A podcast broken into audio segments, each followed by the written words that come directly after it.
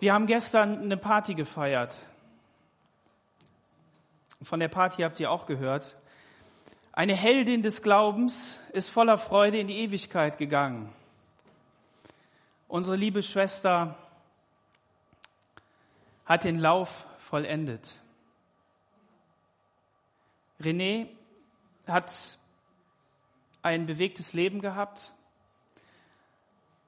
Und wer sie noch vor Augen hat, wie sie in gebeugter Haltung hier reingekommen ist, in den Gottesdienst bei den Latinos zumeist, der weiß, dass ihr Leben an dieser Stelle nicht gerade leicht gewesen ist. Aber ihre innere Stärke, die sie durch den Glauben hatte, der hat sie immer voller Freude durchs Leben gehen lassen. Und als ich gestern so zugehört habe, wie sie in bunten Farben geschildert worden ist, wie ihr Leben war, dann ist mir aufgefallen, dass sie ein Menschenfreund, eine Menschenfreundin gewesen ist, die Menschen gesehen hat in ihrer, in ihrer Schönheit, sie nicht verurteilt hat, wenn sie sie angeschaut hat oder einsortiert oder in Schubladen gepackt, sondern voller Freude äh, hineingestrahlt hat in das Leben. Und da, wo ich ihr begegnet bin, da kann ich auch sagen, sie hat immer eine ermutigende Haltung gehabt. Das war wunderbar. Pastor Kajo hat gesagt, die erste Frage wahrscheinlich nach der Begrüßung im Himmel bei Jesus und dem Vater wird dann sein, wo ist das Klavier? Vielleicht sitzt sie jetzt mit Bach dort und spielt, ich weiß es nicht, keine Ahnung, oder irgendeinem anderen talentierten und hochbegabten Menschen. Es ist einfach schön, wenn Beerdigung nicht nur der Abschied ist, sondern die Gewissheit, in der Herrlichkeit Gottes zu sein. Und wenn über das Leben zu sagen ist, Mensch, das war voller Freude. Wir wissen natürlich, dass auch sie schwere Stunden gehabt hat. Kämpfe, die sie, die sie durchgekämpft hat. Tage, in denen es ihr nicht gut ging, wo sie vielleicht sogar depressiv war. Aber das gehört zum Leben dazu. Und eine wunderbare Sache hat es, an Jesus zu glauben. Er gibt Hoffnung und er gibt Zukunft. Und das erst recht nicht nur hier auf dieser Erde, sondern in Ewigkeit. Amen. Amen. Lass uns einmal gemeinsam aufstehen und für unsere, die Familie unserer Schwester beten, an sie denken. Vielleicht kommt dir auch die ein oder andere Situation ins Gedächtnis.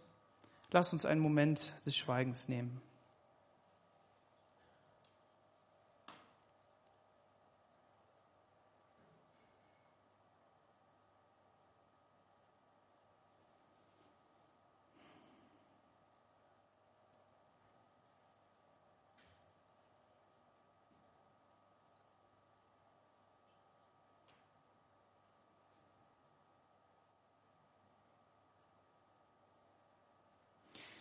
Ja, Herr Jesus, wir danken dir, dass wir heute zu dir kommen dürfen. Und du siehst unser Herz. Du weißt und kennst unsere Gefühle über unser eigenes Leben, aber eben auch über das Leben von René. Und was auch diese, dieser Heimgang äh, für uns bedeutet. Herr, wir danken dir, dass du deine Tochter zu dir genommen hast und dass sie bei dir in der Ewigkeit sein darf und voller Freude jetzt jubeln darf über das, was sie geglaubt hat. Herr, wir beten für die Familie, für die Söhne und auch für die Schwester und alle Verwandten. Herr, dass du ihnen Trost schenkst. Trost schenkst, weil sie einen liebevollen Menschen gehen lassen mussten. Wir beten für all die Freunde, die sie gerne begrüßt haben, die eine Tasse Kaffee mit ihr getrunken haben nach dem Gottesdienst. Herr, wir beten darum, dass du jedes Herz, das trauert, wirklich tröstest. Heiliger Geist, du bist der Tröster. Du bist der, der unser Herz vollkommen trösten kann. Und dafür danken wir dir. Wir beten, dass dieses Beispiel von René auch für uns ein Beispiel ist, Herr, uns auf dich einzulassen.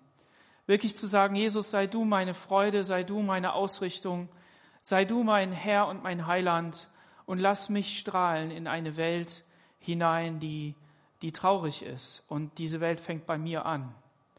Herr, ich bete darum, dass du jedem Einzelnen heute Morgen hier begegnest und dass wir Himmelsperspektive bekommen. Himmelsperspektive hier auf dieser Erde. So wie du in dem Vater unser uns sagst, dein Reich komme, dein Wille geschehe, wie im Himmel, so hier auch auf Erden. Im Namen Jesus. Amen. Ihr dürft gerne Platz nehmen. Julian, darf ich dich noch mal bitten, nach vorne zu kommen? Ich habe dich eben nicht gesehen, sonst hätte ich dich schon gerufen. Du hast auch heute einen besonderen Tag, ja? Ja. Darfst du mal sagen, was heute dein besonderer Tag ist? Äh, Heute habe ich äh, meine 18. Äh, Komm mal, komm mal hier rüber. heute bin ich äh, 18 Jahre alt. Wow. Das ist wunderbar. Du bist endlich erwachsen. Deine Eltern können dich loslassen und du darfst die ganze Last des Lebens tragen. Nein, so schnell geht das ja nicht. Aber wir wollen dir Gutes zusprechen. Wir wollen dir Segen zusprechen. Frieden Gottes. Und du bist auch im Abitur oder hast du jetzt das auch schon zu Ende? Ich weiß nicht, wie das in Belgien ist. Ich bin noch nicht fertig. Ich habe noch äh, eine Woche ähm, Schule und dann muss ich meine Examine machen. Ja, da wollen wir dir viel Freude bei schenken, viel Glück und Segen und wollen dich auch für dich beten. Lass uns nochmal gemeinsam aufstehen. Herr Jesus, wir danken dir für Julian, wir danken dir, dass du ihn hierher gestellt hast und dass er mit dir unterwegs ist. Danke für seine ganze Familie. Danke, Herr, dass du ihn 18 Jahre lang gesegnet hast und in ihn hineingelegt hast. Wunderbare Dinge, Herr. Wir beten darum, dass all dieser Segen, all diese Kraft sich entfalten mögen in seinem Leben, dass er im kommenden Lebensjahr einfach die, die Freude Gottes kennenlernt, deine Perspektive für sein Leben. Wir beten um Kraft, wir beten um Zuversicht, Herr. Und wir danken dir auch, dass du in seinen Momenten bist, die ihm nicht gefallen, wo er ähm, zweifelt, wo er nicht weiter weiß. Aber wir bitten dich, Heiliger Geist, dass du ihm begegnest und ihm Zuversicht äh, zusprichst und gibst, Herr. Halleluja. Wir beten auch für die Prüfungen und den Abschluss der Schule, dass du ihm auch da Gelingen schenkst, einen klaren Kopf und auch das richtige Händchen, dass er die Aufgaben mit Leichtigkeit machen kann und auch mit den Ergebnissen zufrieden ist. Du bist derjenige, der unser Leben führt und der es leitet. Im Namen Jesus. Amen. Gottes Segen dir. Kannst du das dem Josef geben?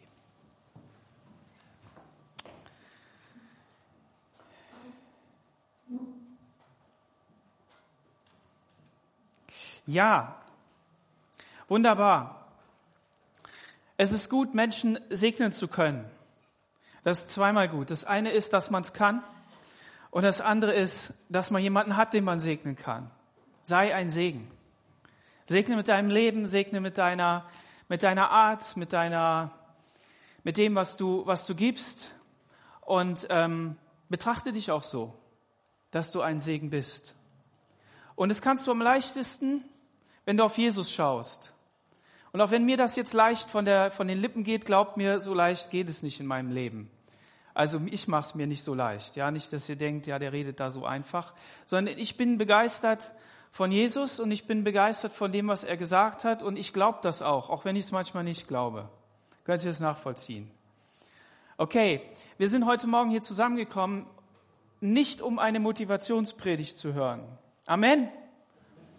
Sag mal Amen sondern wir sind dazu da, dass wir unser Herz aufmachen und dass der Heilige Geist in unser Herz eine Motivation hineinlegt von ihm. Und das ist lebendiges Wort. Und deshalb freue ich mich, jeden einzelnen von euch zu sehen. Und ähm, ich habe auf dem Camp ein einen Bibelvers äh, ins Herz geschenkt bekommen. Das heißt, durch unsere, eine, eine unserer Camp-Pastorinnen, die eine Andacht gehalten hat. Und äh, da hat sie die Stelle in Zephania Kapitel 3, Vers 17 vorgelesen und dazu ein paar Worte gesagt. Da heißt es, Denn der Herr, dein Gott, ist bei dir, ein starker Retter. Allein dieser Satz ist ja schon gigantisch, ein starker Retter. Wir haben heute Morgen das Abendmahl und dieses Abendmahl erinnert uns daran, an die Rettung, die Jesus getan hat. Auf dieser Erde, bei dir und bei mir. Und wenn du das heute Morgen noch nicht hast, wenn du sagst, na ja, ich bin heute nur so reingedroppt oder wie sagt man das heutzutage? Also ich bin einfach nur vorbeigekommen, ähm, wo auch immer online oder hier, dann sei dir Folgendes gesagt. Jesus möchte Leben schenken in deinem Leben. Leben schenken. Da soll Leben drin sein.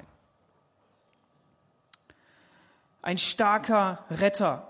Er freut sich über dich. Auch das wäre schon ein Teilsatz, der in Ordnung wäre. Allein, dass Gott sich über dich freut, ist ja schon klasse. Er freut sich über dich mit großer Freude. Dreh dich mal zu deinem Nachbarn und sag zu ihm, Gott freut sich über dich mit großer Freude.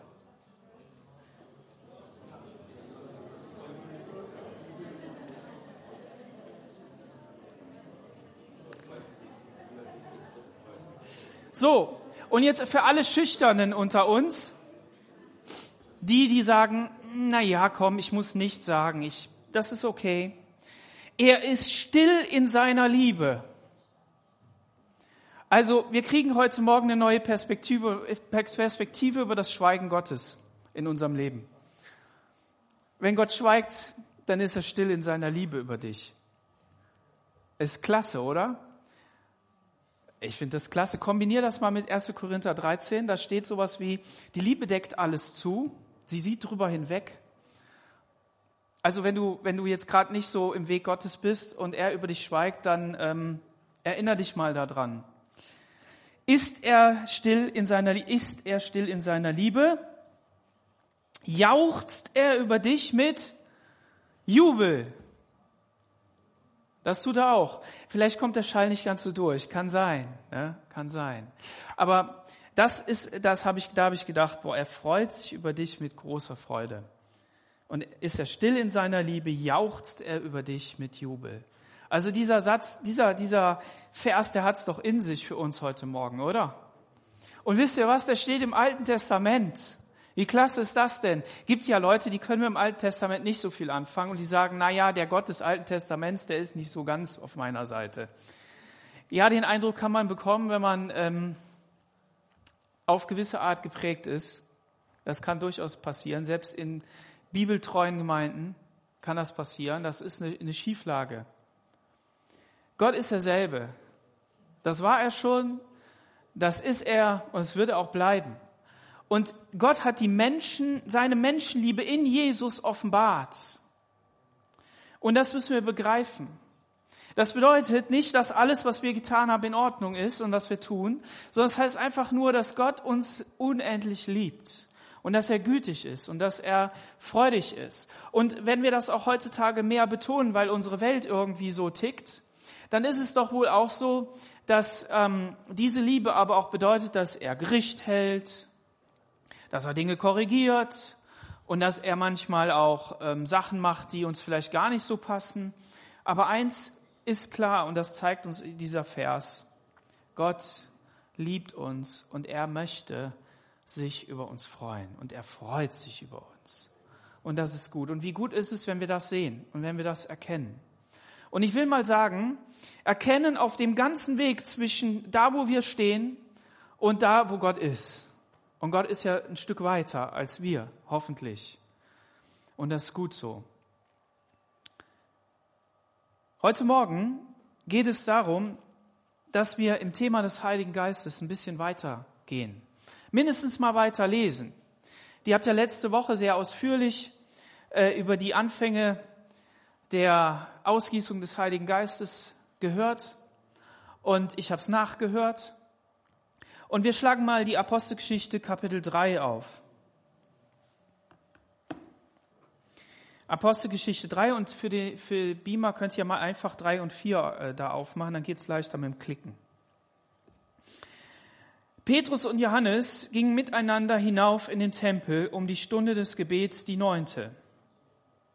Da wurde gerade ein Mann herbeigetragen, lahm von Mutterleib an, den setzten sie täglich vor die Tür des Tempels, die Schöne genannt wird, um von denen, die in den Tempel gingen, Almosen zu erbetteln. Als er nun Petrus und Johannes sah, wie sie gerade zum Tempel hineingehen wollten, bat er um ein Almosen. Petrus aber sah ihn an mit Johannes und sagte, sieh uns an. Er sah sie an und erwartete etwas von ihnen zu bekommen. Petrus aber sagte, Silber und Gold habe ich nicht, aber was ich habe, das gebe ich dir im Namen Jesu Christi, des Nazareners. Steh auf und geh. Und er griff ihn bei der rechten Hand und richtete ihn auf. Sofort wurden seine Füße und Knöchel fest. Und er sprang auf, konnte stehen und gehen und ging mit ihnen in den Tempel und lief und sprang und lobte Gott. Und es sahen ihn alle Menschen laufen und Gott loben. Sie erkannten ihn auch, dass er es war, der wegen der Almosen von den, der schönen Tür des Tempels gesessen hatte. Und sie wurden voller Verwunderung und Erstaunen über das, was mit ihm geschehen war, während sich der Lahme, der nun gesund war, zu Petrus und Johannes hielt, lief das Volk zu ihnen in die Halle, die nach Salomo benannt ist, und sie wunderten sich sehr. Wir sind hier in der Apostelgeschichte und es ist die Geschichte, die auch noch das 29. Kapitel hat und das ändert sich nie, weil es immer wieder neu geschrieben wird und du darfst mitgestalten. Wir dürfen in der Tradition der Apostelgeschichte sein, nämlich dieser Geschichte des Heiligen Geistes, der auf dieser Erde wirkt und der da durchgeht. Und was hier jetzt beschrieben wird und was Lukas hier in aller, in aller Genialität auch beschreibt, ist die Wirkung des Heiligen Geistes. Und wenn wir über den Heiligen Geist sprechen, dann könnten wir erinnert sein an äh, Superhelden. Kennt ihr Superhelden? Ich liebe Filme mit Superhelden. Finde ich total klasse. Und ich habe mal irgendwann entdeckt, dass es wahrscheinlich an Jesus liegt, dass ich daran, dass ich das so cool finde. Also so dieser, dieser Mensch, der irgend, dem irgendwas passiert und dann, und dann geschieht was mit seinem Körper, mit, mit dem, was er so hat und dann entdeckt er, dass er Kräfte hat und dann freut er sich darüber und entdeckt die und, und kann was machen und kann Leben verändern. Kann, kann in Situationen hineingehen und, und irgendwas machen, was andere nicht können. Gestern haben wir in einem schönen fast Biergarten gesessen, gibt's ja hier nicht wirklich. Und dann waren da so Kinder und die sind da auf so ein, so ein Häuschen draufgesprungen vom Tisch. Und dann sagt die eine zur anderen, als sie dann oben angekommen ist, sagt sie, kannst du mir was von deiner Superkraft abgeben? Sagt die andere zu ihr, ja, was meinst du mit Superkraft? Ja, dass du hier hoch kannst, so einfach. Sagt die, das geht doch ganz einfach, ohne Superkraft. Naja, in der Kinderwelt ist noch alles in Ordnung, die können sich alles vorstellen. Und es ist ist völlig gut. Wir Menschen sind da anders. Wir sagen, ach Daniel, Superkraft, was soll das denn? Wieso sollte ich mir so einen Hollywood-Streifen angucken? Ist doch eh nur Müll. Hat mit meiner Realität nichts zu tun. Gut, ich gucke Filme wegen meiner Realität, ja. Also ich gucke die nicht, weil die möglichst real sind. Sollen nicht real sein. Aber gut, jeder kann das ja auch anders machen. Auf jeden Fall Superhelden. Und jetzt könnte man ja meinen, okay, da sind so ein paar eifrige Jünger, die laufen Jesus nach und die sagen immer wieder, Jesus, du Messias, das haben wir erkannt. Petrus, derjenige, gesagt hat, Jesus, du bist der Sohn Gottes, der offenbarte. Und dann sagt Jesus zu ihm, das hat dir nicht Fleisch und Blut, ist nicht in deinem Herzen, sondern es hat dir mein Vater gesagt, das hat mir mein Heiliger Geist gesagt, in dein Herz hinein offenbart. So, und dann fragen sie trotzdem am Lebensende, also an Jesu Lebensende, fragen sie ihn, sag mal, ähm, wann machst du das denn jetzt hier mit der Befreiung Israels? Die haben erwartet, der schmeißt jetzt die Römer raus. Der zieht jetzt sein Superschwert, hat er ja mal von geredet, das Wort Gottes, ne? Schmeißt, zieht er jetzt raus und dann geht er da in die Stadt und dann macht er die alle platt und dann geht's einfach weiter. Und was macht Jesus? Der geht ans Kreuz. Und er sagt sogar, weißt du, wisst ihr was? Ihr werdet mich alle verleugnen. Also das heißt, ihr werdet alle abhauen. Ne, Petrus verleugnet ihn sogar. Ihr werdet alle abhauen und mich verlassen. Ich werde alleine sterben. Und voller Trübsinnigkeit sind sie dann da und sind ängstlich. Und ihr wisst, was ich meine. Wer das gerne nachlesen kann, sind nur ein paar Kapitel. Tu dir das mal an, lies das mal durch. Und dann geschieht Pfingsten. Die Kraft des Heiligen Geistes kommt, Feuerzungen auf den Köpfen, Zeichen und Wunder, die Stätte wackelt und bebt und es ist nicht der Alkohol. Wie schön. Menschen in anderen Sprachen hören, die Leute reden in ihren Sprachen. Babylon wird umgedreht, der Heilige Geist kommt und macht Menschen einig. Und das, was, das, was in Babylon passiert ist, das heißt, was die, was die Konsequenz war aus dem, dass der Mensch in Sünde gefallen ist, dass dieser Unfall passiert ist, dass der Mensch sich von Gott abgewandt hat und Gott dann sagen musste, nachdem er ihn vernichtet hat aus Gnade und gesagt hat, die, die Welt ist voller Gewalttat, ich muss hier Schluss machen. Und dann hat er einen gefunden, Noah, ist der Höhepunkt Babylon. Wir wollen einen Turm bauen, damit wir nicht auseinandergestreut werden und damit wir nicht den Willen Gottes tun. Und wir wollen mal gucken, wo Gott da oben sitzt. Und wir wollen uns ein Bild machen, einen Turm machen. Und Gott sagt dann, ich gehe mal da unten gucken, was da los ist. Und dann sagt er über die Menschen, wenn sie sich eins machen, dann wird ihnen alles gelingen. Wenn der Mensch die Geschenke Gottes, das, was er zur Verfügung gestellt bekommen hat, ohne den Heiligen Geist gebraucht, ohne die Wirkung Gottes, ohne Jesus im Zentrum zu haben, dann ist das zum Scheitern verurteilt. In dem Sinne, dass es immer negativ wird.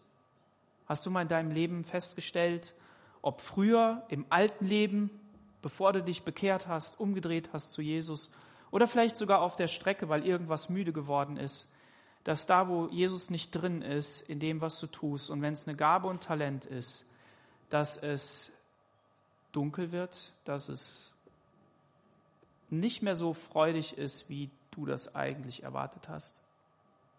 Lade Jesus neu ein, lade den Heiligen Geist neu ein, da reinzukommen. Und dann macht Gott etwas. Gott will Einigkeit. Gott will, dass wir eins sind, wie wir eins sind, Vater, betet er im hohen priesterlichen Gebet. Und das ist auch der, das Gebet Gottes für uns, dass wir eins sind durch die Kraft des Heiligen Geistes. Und er schenkt Pfingsten und er schenkt die Ausgießung des Heiligen Geistes. Und auf einmal bist du mit jemand eins, obwohl du den überhaupt nicht magst. Obwohl der Gedanken hat, die, die magst du gar nicht, obwohl sie immer so zickig ist. Aber du hast sie lieb, weil der Heilige Geist da drin ist. Oder bist du schon mal anderen Kulturen begegnet, Menschen, die eine andere Sprache äh, äh, sprechen und die, die vielleicht in einem anderen Land sind und irgendwie hat, hat euch was verbunden. Das ist der Heilige Geist. Das ist das, was Jesus tun kann. Und wenn wir das im Wesentlichen im Fokus haben und nicht unsere eigensinnigen, eifersüchtigen und was auch immer Sachen, dann merken wir, wie, wie genial dieses Potenzial ist. Wie groß das doch ist. Und alles, was nicht funktioniert, können wir ans Kreuz bringen und können sagen, Jesus, mindestens am Kreuz können wir dem anderen vergeben.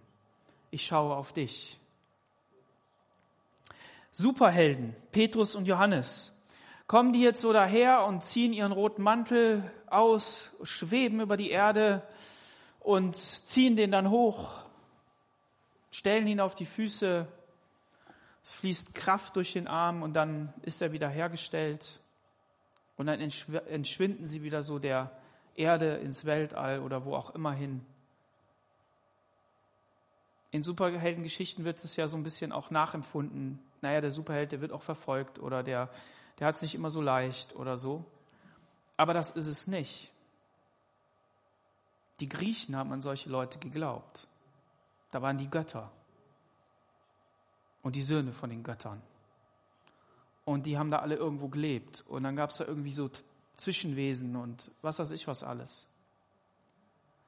Aber Gott bringt hier Menschen in seine Dimension hinein, indem er seinen Heiligen Geist auf sie gibt, in sie hineingibt und ihnen Gaben und Fähigkeiten gibt, Talente gibt, die er für sein Reich gebrauchen möchte.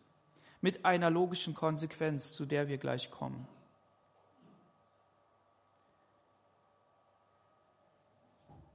Sie brachten ihn täglich vor die Tür. Und wenn man dann Vers 22 liest, dann merkt man 40 Jahre. Aber von Jesus heißt es doch, und er heilte alle. Ist Jesus immer wieder an ihm vorbeigegangen, hat ihn nicht gesehen? Die Bibel schweigt dazu. Vielleicht ist Jesus auch an dir vorbeigegangen und hat dich nicht geheilt. Noch nicht. Ich will daran glauben, dass er heilen kann. Und wenn es ist, dass er es im Himmel erklärt, warum es nicht geschehen ist. Und wir dann vielleicht voller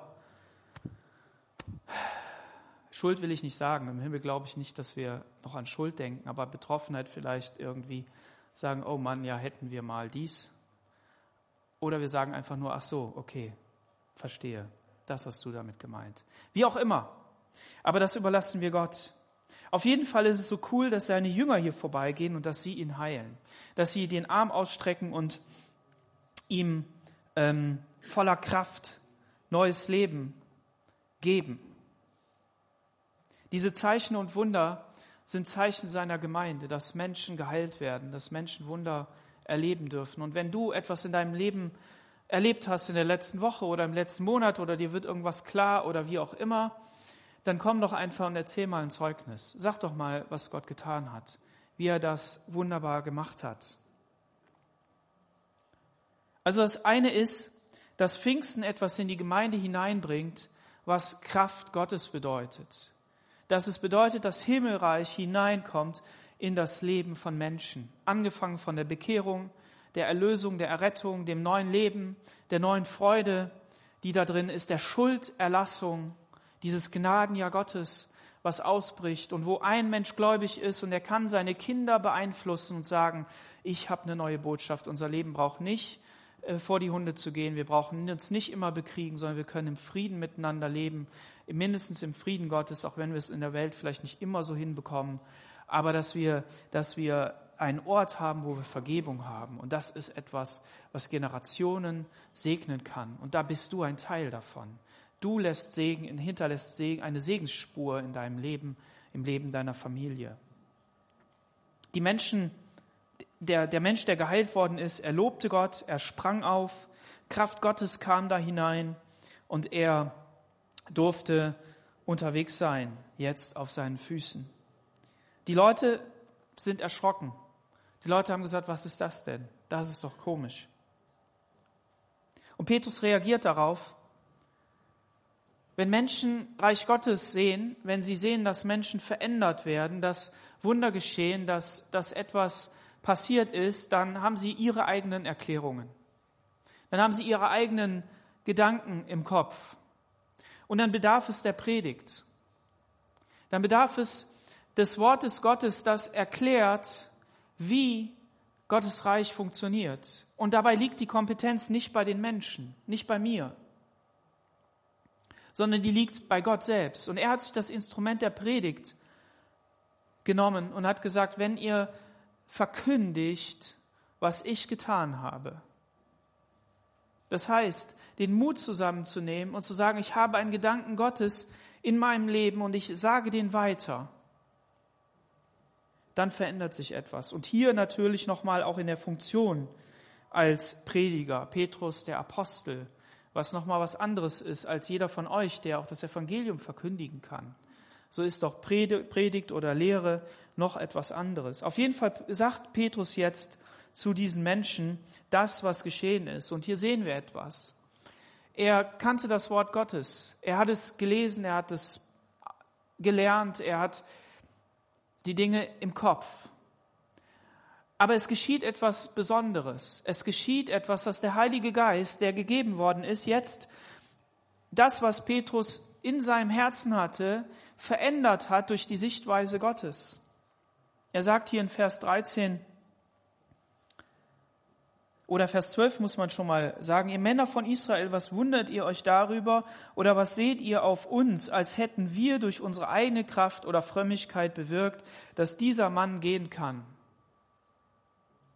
Dem Petrus war vollkommen klar, ich kann es nicht, ich bin's nicht, der etwas verändert. Es ist die Kraft Gottes, die etwas tut. Es ist Jesus, der in unserem Leben etwas getan hat und damit auch alle logischen Konsequenzen des Reiches Gottes mit abgedeckt, was eben jetzt später noch kommt. Es ist nicht unsere Frömmigkeit, dass dieser Mann gehen kann. Der Gott Abrahams, Isaaks und Jakobs, der Gott unserer Väter, hat Jesus verherrlicht und er hat ähm, den Heiligen Geist gegeben und er hat dort Veränderung gegeben. Und jetzt buchstabiert er die wichtigen Punkte durch. Er sagt, der Fürst des Lebens. Ich greife einfach nur mal ein paar Worte raus. Durch den Glauben an seinen Namen hat er, hat seinen Namen, hat sein Name diesen hier, den ihr seht und kennt, stark gemacht. Er verweist auf Jesus. Er verweist darauf, dass Jesus die Kraft ist in seinem Leben. Das heißt, er, er, er führt jetzt hier eine kraftvolle Predigt aus, inspiriert vom Heiligen Geist. Und das darfst du auch erleben, wenn du Wort Gottes weitergibst, dass du dich auf Jesus berufst und dass du sagst, ich, ich stelle mich bewusst jetzt auf Gottes Seite und ich, ich rede in seinem Auftrag. Hinein in Kinderleben, zu deinem Ehemann, zu deiner Ehefrau, zu Geschwistern, dass du nicht aus Überzeugung, also aus, aus menschlichen Überzeugungen reden musst. Es wäre doch besser, wenn wir als Christen dies oder jenes, sondern dass du sagst, Jesus, ich will heute von dir Gedanken bekommen. Wie bekommen wir solche Gedanken? Indem wir in der Bibellese sind. Der eine langsam, der andere schnell, der eine mit viel, der andere mit wenig, aber dass wir kontinuierlich dran sind, ein Vers, ein Kapitel, etwas zu lesen, das sozusagen in unserem Geist zu bewegen. Und wenn wir das regelmäßig machen, dann merken wir, wie dieses Wort irgendwie aufgeht, wie auch Gott uns an Stellen führt, die er in unserem Leben verändern möchte. Und auf einmal kommst du in Situationen und denkst so, wow, ich kann das Wort, was ich gerade gelesen habe heute Morgen oder gestern, kann ich jetzt hier gebrauchen. Ich kann das demjenigen sagen. Dann stell dich auch auf dieses Wort, weil das Wort Gottes ist das Schwert des Geistes. Das ist das, was verändern kann, was schneiden kann. Wie schön ist es, ein Messer zu haben, was richtig schneiden kann, was scharf ist. Wo du so durchschneiden kannst. Wie schlimm, wenn es stumpf ist. Und so predigt Petrus hier. Und was er auf jeden Fall auch tut, ist, so sagt er in Vers 19, so tut Buße und bekehrt euch, dass eure Sünden getilgt werden, damit Zeiten der Erquickung vom Angesicht des Herrn kommen, damit er sich freut mit Jubel über dich. Zeiten der Erquickung. Erlebst du Zeiten der Erquickung? durch deine Errettung? Dass Jesus dich gerettet hat. Halleluja. Vom ewigen Gericht. Von jeder Sünde. Von jeder Verurteilung. Von deinem eigenen negativen Denken. Vom schlechten Beurteilen deiner Geschwister um dich herum. Über dich. Hat er dich gerettet. Und er spricht Gutes über deinem Leben aus. Auch heute Morgen. Und er will, dass du dich an ihm freust, dass du ihn in Anspruch nimmst und dass du sagst, Jesus, ich will, dass deine Kraft durch mein Leben fließt, dass deine, deine Liebe durch mich strahlt. Ich muss noch mal so an die René denken und es gibt so ein paar andere Geschwister, die, ein paar, es sind wahrscheinlich dann doch eher viele, wenn ich sie wirklich aufzähle, wo ich merke, wenn, wenn ich, wenn ich die anschaue, wenn ich denen begegne, da strahlt so Liebe durch. Und soll ich euch was verraten? Ich verrate euch mal was. Habe ich euch schon mal verraten, aber tue ich noch mal. Wenn ich so über euch nachdenke, bin ja auch ein bisschen verantwortlich für euch, ja? Wenn ich so über euch nachdenke und dann so jeden Einzelnen mir so vor, vor Augen vorführe, dann passiert was und ich finde es faszinierend. Da kommt Liebe hoch. Das ist komisch. Ihr wisst ja selber, wie komisch ihr seid, ne? Nein, aber da kommt Liebe hoch, ich verstehe es gar nicht. Aber es ist nicht immer so, ich ärgere mich auch manchmal. Das fängt meistens bei mir selber an und dann hört es bei anderen auch nicht auf. Aber wenn ich da so drüber nachdenke, dann, dann, dann kommt da Liebe hoch. Und ich kann es mir nicht erklären, ich kann es mir nur erklären, dass es die Liebe Gottes ist. Wisst ihr, weil, weil Gott hat uns komische Menschen geschaffen. Eigenartig. Einzigartig. So wie wir sind, hat er uns geschaffen. Und er freut sich darüber. Und dann hat er noch gesagt, so, und das haben sie jetzt auch noch verkorkst, die Eltern, die waren so böse, die haben die Kinder falsch erzogen. Und die Kinder haben die falschen Voraussetzungen gewählt und haben gesagt, ja, meine Eltern waren so schlimm oder haben irgendwas Schlimmes erlebt. Vielleicht hast du auch was Schlimmes in deinem Leben erlebt. Deine Eltern haben wirklich Mist gemacht bei dir oder du bist missbraucht worden. Auf die eine oder andere Art. Deine Eltern haben sich scheiden lassen. Dein Vater hat Selbstmord begangen. Es waren keine vernünftigen Lehrer in deiner Klasse. Immer hat der, ist der Lehrer gewechselt. Gab keinen kontinuierlichen Unterricht. Bist gemobbt worden. Und dann hat dich das geprägt. Du hast Angst bekommen. Das bestimmte Verhaltensweisen, über die du nicht wegkommst. Wo du jeden Morgen sagst, so und heute. Und abends sitzt du wieder da und denkst, uh.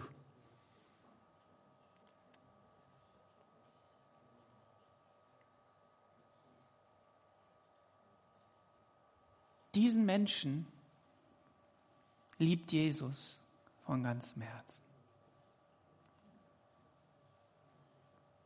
Von ganzem Herzen.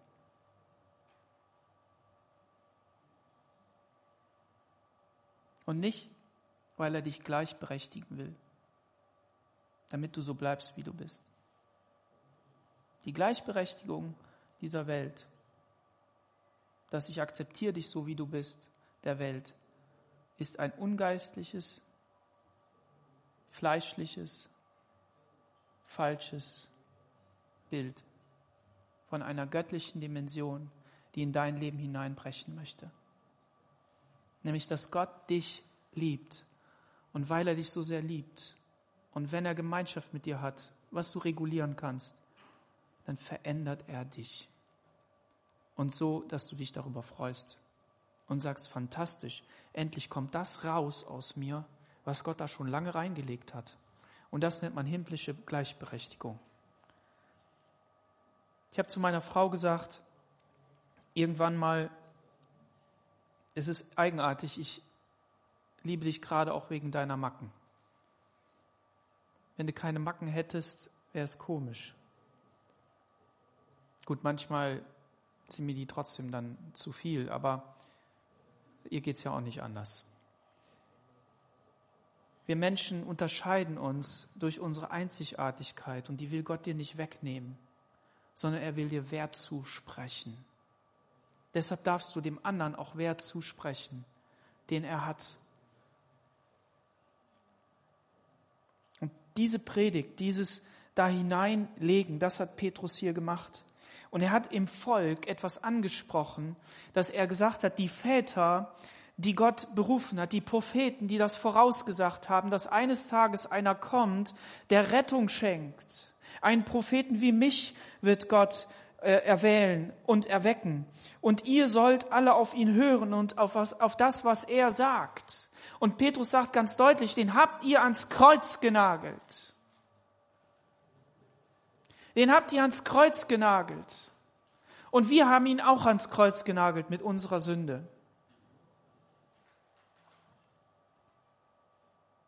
Jeder Mensch, der nicht auf diesen Propheten hören wird, soll aus dem Volk ausgetilgt werden. Und ihr seid Kinder der Propheten und des Bundes, den Gott mit euren Vätern geschlossen hat, als er Abraham sagt, zu Abraham sagte, durch deine Nachkommenschaft sollen alle Geschlechter auf Erden gesegnet werden. Wir dürfen diese Geschlechter sein. Alle Geschlechter auf der Erde werden gesegnet durch Abraham. Das ist fantastisch, weil er der Anfänger, also der, der ähm, Glaubensvater ist, derjenige, der Gott vertraute und dem Gott das anrechnete. Und durch ihn ist das durchgebrochen. Für euch zuerst hat Gott seinen Knecht Jesus auferweckt und hat ihn zu euch gesandt, um euch dadurch zu segnen, damit sich jeder von seiner, seinen Bosheiten abwendet. Damit sich jeder von seinen Bosheiten abwendet. Du hast Bosheiten in deinem Leben. Ich habe Bosheiten in meinem Leben. Und von denen soll ich mich abwenden. Das man, man nennt die Bibel hinwenden zu Gott, bekehren. Und das ist genau die Sache. Diesen hat Jesus auferweckt. Er hat Gott auferweckt, diesen Jesus. Das ist klasse. Und merkt ihr die Freiheit da drin? Merkt ihr diese, diese, diese unendliche Freiheit? Petrus titelt hier das gesamte Thema. Er sagt, den hat er auferweckt von den Toten. Den hat er wieder lebendig gemacht, damit ihr euch von euren Bosheiten abwendet. Warum hat er das getan? Weil Jesus damit die Dimension des Friedensreiches, diesen Frieden aufmachen konnte, die Tür aufmachen konnte, damit Leben in diese Welt kommt und damit wir in die Freiheit hineinkommen können, uns von unseren Bosheiten wegwenden zu können. Und ich glaube, heute Morgen sagen zu müssen, dass wir der Lüge nicht mehr glauben sollen, dass wir unseren Bosheiten ähm, folgen müssen, sondern dass wir die Freiheit der Kinder Gottes haben dürfen. Und wenn du die Freiheit der Kinder Gottes noch nicht hast, dann wende dich zu Jesus. Komm zu Jesus und gib dein Leben Jesus. Aber komm, aber die anderen, die schon bei Jesus sind, glaub nicht, du musst erneut zu Jesus kommen, als wenn du wieder hinters Kreuz müsstest. Nein, du bist schon Kind Gottes. Du bist vor dem Kreuz, aber du musst die Realität Gottes neu in deinem Leben in, in Anspruch nehmen. Du musst da neu weiterleben. Wie gut, dass ein Tag endet und dass ein Tag neu anfängt. Nimm es als einen neuen Gnadentag. Amen. Superhelden haben es manchmal auch schwer. Aber eine Sache ist klar, wenn man im Reich Gottes seine Werke tut, wenn man, wenn man für ihn im Segen unterwegs ist, wenn Wunder und Zeichen passieren, dann bedeutet es auch, dass man unten durch muss. Und das musste Petrus und Johannes auch und die Gemeinde auch. Und da heißt es im Kapitel 4, sie legten Hand an sie und setzten sie in Gewahrsam bis zum Morgen, denn es war schon Abend.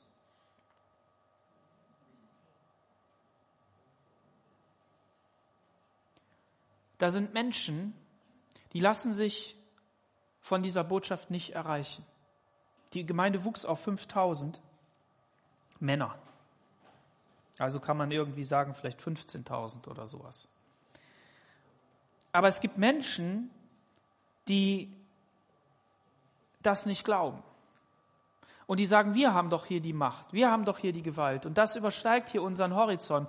Wir wollen das einengen. Wir wollen das kontrollieren.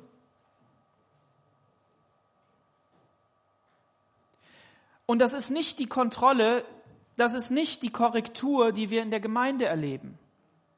Da, wo Kirche aus dem Ruder läuft, da, wo Gemeinde aus dem Ruder läuft, ist auch totale Kontrolle. Da ist absoluter Gehorsam und da ist irgendwie so, das ist nicht gut. Aber wo echte Gemeinde Jesu ist, da gibt es gute Korrektur von Menschen, die sanftmüt, in der Sanftmütigkeit verirrte Schafe wieder auf den richtigen Weg bringen. Deshalb, ich möchte auch nochmal ein, auch einen Appell an dich richten. Wenn Menschen dir mal einen Rat geben, die Jesus lieben, dann lass es zu. Du brichst dir keinen Zacken aus der Krone. Ich weiß, ich reagiere auch darauf, aber ich möchte zu mir sagen, reagiere nicht darauf. Negativ sondern lass dich korrigieren. Und der, der du korrigierst, erwarte nicht, dass er es gleich umsetzt. Oder dass du jetzt der Chef in seinem Leben bist. Oder die Chefin. Sondern dass du als Werkzeug und Instrument Gottes unterwegs bist und sagst, ich darf hier etwas sagen und ich tue es in Respekt und in, in Achtung. Und so können wir gemeinsam unterwegs sein, damit wir uns gemeinsam ermutigen, hin auf diesem Weg, Jesus nach, in der Nachfolge. Wie schlimm wäre es, wenn wir alleine unterwegs wären? Vor allen Dingen die, die echt alleine sind. Die haben ja niemanden. Da ist ja keiner, der mal sagt, hey, mach das mal anders. Kommst nach Hause, kannst du machen, was du willst. Kommt keiner und sagt, nee. Wie gut, dass wir gemeinsam unterwegs sind. Aber eben in diesem Geist Gottes, in dieser sanften, liebevollen, umwerbenden Art. Und diese hier, die wollten nicht ins Reich Gottes. Und was macht Petrus hier wieder? Sie tauchen dann vor diesem Hohen Rat, also die, vor dem Hohen Priester auf. Und dann heißt es Vers 8, Petrus, erfüllt mit Heiligen Geist, sagt zu ihr, ihr Obersten des Volkes und Ältesten von Israel. Und dann beginnt er wieder eine Predigt. Dann beginnt er wieder die, die Verkündigung des Reiches Gottes, die Verkündigung der Wahrheit Gottes. Und das ist das, was wir uns heute Morgen einfach auch merken sollen, aufschreiben, markieren. Markier dir diesen Satz mal in der Bibel, erfüllt vom Heiligen Geist. Lass uns darum beten, dass wir, dass wir da, wo wir Reich Gottes verkündigen, es erfüllt mit der Kraft des Heiligen Geistes tun. Und das nicht wie so eine Zitrone gepresst irgendwie, dass wir es selber hinkriegen, sondern so, dass Gott das macht, dass Gott, Gott das tut. Wenn wir es selbst machen, dann, dann haben wir so das, vielleicht das Gefühl, wir nehmen so eine Zitrone, schneiden die durch und denken, wir können es mit unserer Hand so auspressen. Da kommt da so ein bisschen raus. Aber wenn Gott mal die Maschine anschmeißt ne, und dich da mal so richtig drauflegt, dann kommt alles raus, was er reingelegt hat. Und dann sagt er hier, Vers 11, das ist der Stein von euch Bauleuten verworfen, der zum Eckstein geworden ist. Gott hatte diesen Menschen die, die Möglichkeit gegeben, zu bauen. Die Verantwortung im Volk hat er hineingelegt. Die sollten das Volk führen. Es waren die Bauleute und die haben es verworfen, die haben die Wahrheit verworfen. Gott möge Gnade schenken, dass wir in der Gemeinde als Bauleute nicht die Wahrheiten Gottes, die Geschenke Gottes, das, was er wichtig findet, verwerfen, sondern dass wir auf diesen Eckstein vernünftig bauen und dass es weitergeht mit seinem Reich. Und es ist in keinem anderen das Heil. Es ist auch kein anderer Name unter dem Himmel den Menschen gegeben, durch den wir gerettet werden sollen. Als sie aber die Freimütigkeit von Petrus und Johannes sahen und merkten, dass es ungelehrte und ungebildete Leute waren, wunderten sie sich und sie erkannten, dass sie mit Jesus gewesen waren. Sie sahen den Mensch, der geheilt worden war, bei ihm stehen und, halt, und halten nichts, hatten nichts zu erwidern. Die haben alles gesehen. Die haben das Wunder gesehen. Die haben gesehen, die haben die Predigt nochmal gehört. Die hatten ja die erste Predigt vielleicht auch gehört. Das wurde ihnen zugetragen. Dann haben sie die zweite Predigt gehört. Dann haben sie, dann haben sie gemerkt, dass da etwas anders ist. Dann haben sie Wort Gottes gehört, was sie hätte appellier, an sie appellieren können. Dann haben sie gemerkt, dass die mit Jesus gewesen sind. Und die haben doch in ihrem Hohen Rat besprochen, und da hat doch einer gesagt, wenn die, ähm, wenn das nicht Gottes Werk ist, dann werden die untergehen. Lassen wir das doch zu, dass wir einfach gucken, wie sich entwickelt. Aber nein, all diese Glockenschläge, all dieses Anklopfen von Jesus an deren Herzenstür hat nichts geholfen. Sie hatten zwar nichts zu erwidern, aber was sie erwiderten, war dann, Vers 17, aber damit es nicht weiter einreißt unter dem Volk, lasst uns sie ernstlich bedrohen dass sie in Zukunft keinen Menschen in diesem, zu keinem Menschen in diesem Namen reden. Nicht nur die Botschaft verkündigen, sondern in diesem Namen die Botschaft verkündigen. Wenn wir unterwegs sind und wenn wir über Jesus sprechen, lass uns nicht nur über Jesus sprechen, sondern lass uns in diesem Namen sprechen. Als seine Botschafter. Mit der, erfüllt mit der Liebe Gottes. Mit seiner Kraft. Und Petrus erwidert, ist es richtig, Gott weniger zu gehorchen als Menschen? Wir können nicht anders. Wir müssen das verkündigen. Wir müssen das sagen. Lass uns beten, dass wir in diese, in diese Position hineinkommen, wo wir nicht anders können. Weil der Punkt ist, wir können ja oft anders. Es ist oft schwach. Aber lass uns beten, dass wir in die Position kommen, dass wir nicht anders können. Und das ist unser Gebet heute. Gott erfülle uns mit der Kraft des Heiligen Geistes.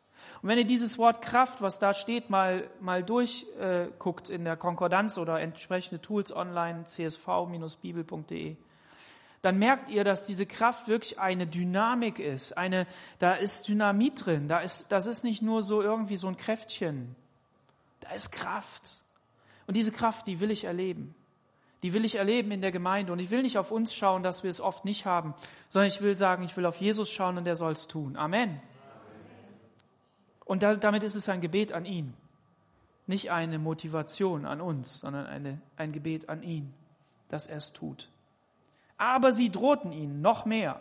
Und das ist dieser Punkt. Gemeinde Jesu bedeutet immer, da wo Reich Gottes verkündigt wird, wo wirklich etwas getan wird an einem Herzen oder wo auch Wunder geschehen, dass diese Wunder bedroht werden, dass diese Menschen bedroht werden und dass das dann nicht so leicht dahergeht.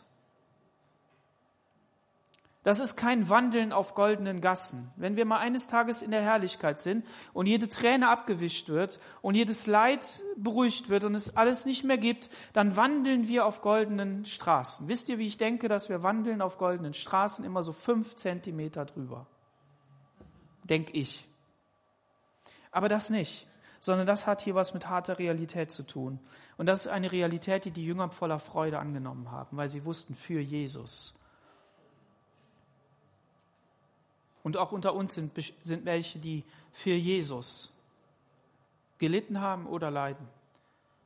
Lass dir Freude, neue Freude dafür schenken. Und das meine ich nicht salopp, sondern wirklich Freude, weil du sagst, für Jesus. Für Jesus. Und dann kommt der letzte Gedanke in diesem Kapitel. Die Reaktion der Gemeinde. Sie gehen dann zurück und als die Gemeinde das hört, Vers 24, erhoben sie ihre Stimme einmütig. Wenn wir solche Dinge hören, wo Bedrohung ist, wo, wo Druck da ist, wo, wo, wo Menschen um Jesu Willen verfolgt werden, lass uns mit einer Stimme zu Gott rufen. Mit einer Stimme.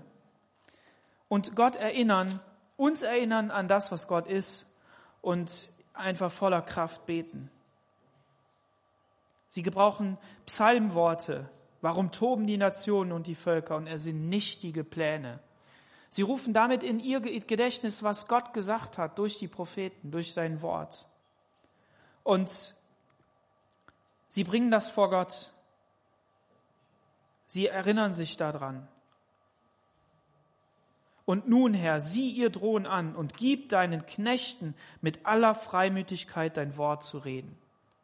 Da ist nicht die Frage nachher, lass uns weniger von diesen Verfolgungen erleben, lass sie doch irgendwie sich beruhigen, lass sie sich doch irgendwie bekehren, also haben sie bestimmt auch irgendwie gebetet, ist ja immer gut, aber nicht so ein Abschwächen, sondern was, was ich faszinierend finde, ist, dass sie sagen, lass uns mehr Kraft bekommen. Amen. Amen. Lass uns beten, dass wir mehr Kraft bekommen. Jesus schenke mehr Kraft in unserem Leben, im Leben deiner Gemeinde. Und damit meine ich nicht nur hier die vier Wände, sondern in ganz Aachen, in ganz Deutschland, die Gemeinde Jesu. Amen. Wir stehen als Ranger nicht nur als die fünf Leute hier, sondern da sind aus mindestens vier Gemeinden andere, die auch mitmachen. Das ist was Einzigartiges in Deutschland. Normalerweise gehört Rangerstämme immer in eine Gemeinde. Aber wir haben das mit mehreren Gemeinden. Und das wabert so hin und her. Mal ist die Gemeinde mehr, mal die andere. Das ist eine richtig coole Sache. Hat auch Nachteile, aber ist auch cool. Aber es das Reich Gottes. Manchmal sieht es klein aus und ist doch groß. Entdeck das mal. Aber das ist hier dieser Punkt. Nun, Herr, du siehst ihr drohen. Gib uns, indem du deine Hand ausstreckst, damit Heilungen und Zeichen und Wunder geschehen durch den Namen deines heiligen Knechtes Jesus. Und als sie das gebetet hatten, bewegte sich der Ort, wo sie versammelt waren. Sie wurden alle mit dem Heiligen Geist erfüllt und redeten das Wort Gottes mit Freimütigkeit. Lass uns gemeinsam aufstehen und beten.